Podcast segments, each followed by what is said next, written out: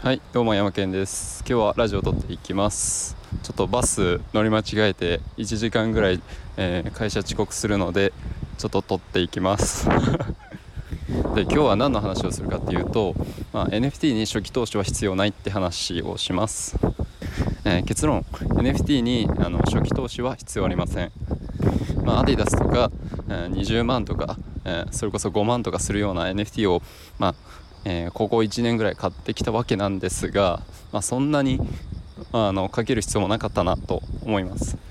かなり安い値段でやろうと思ったらあのまあ250円とか、まあ、無料であの買うことができるので大きなコストは必要かって言われると、うん、僕は必要ないと思います。